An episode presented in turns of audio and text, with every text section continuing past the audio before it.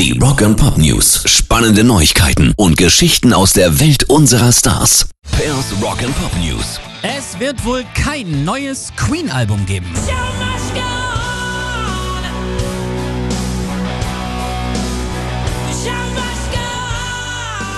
So, jetzt denkt ihr alle, was redest du da wieder, Egger? Ist doch klar, wenn Freddy tot ist, ja.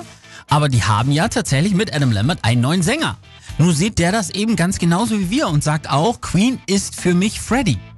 Ich glaube nicht, dass ein neues Album da Sinn macht. Und ich muss sagen, ich finde das so grandios und erfrischend in der heutigen Zeit, dass das einer so sieht, dass er sich da auch so zurücknimmt und einfach mal nicht profitorientiert deckt, sondern Andenken einer großen Band das bewahren will. Hut ab, Adam Lambert.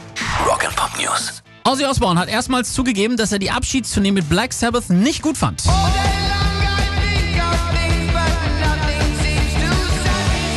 Der Grund ist Bill Ward.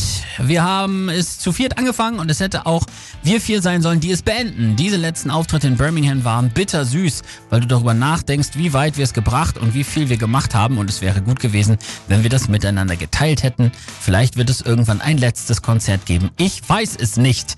So sagt Ozzy Osbourne. Gab ja richtig Stress noch darum vor dieser Tour. Bill Ward meinte, der Vertrag, den die anderen ihm vorgelebt hätten, sei ungefähr gewesen. Ozzy, Tony und Co. haben gesagt, er war gesundheitlich schlicht nicht in der Lage dazu. Also ich würde sagen, so ein Abschiedskonzert mit allen, das wäre da sicherlich das Richtige. Pairs Rock and Pop News.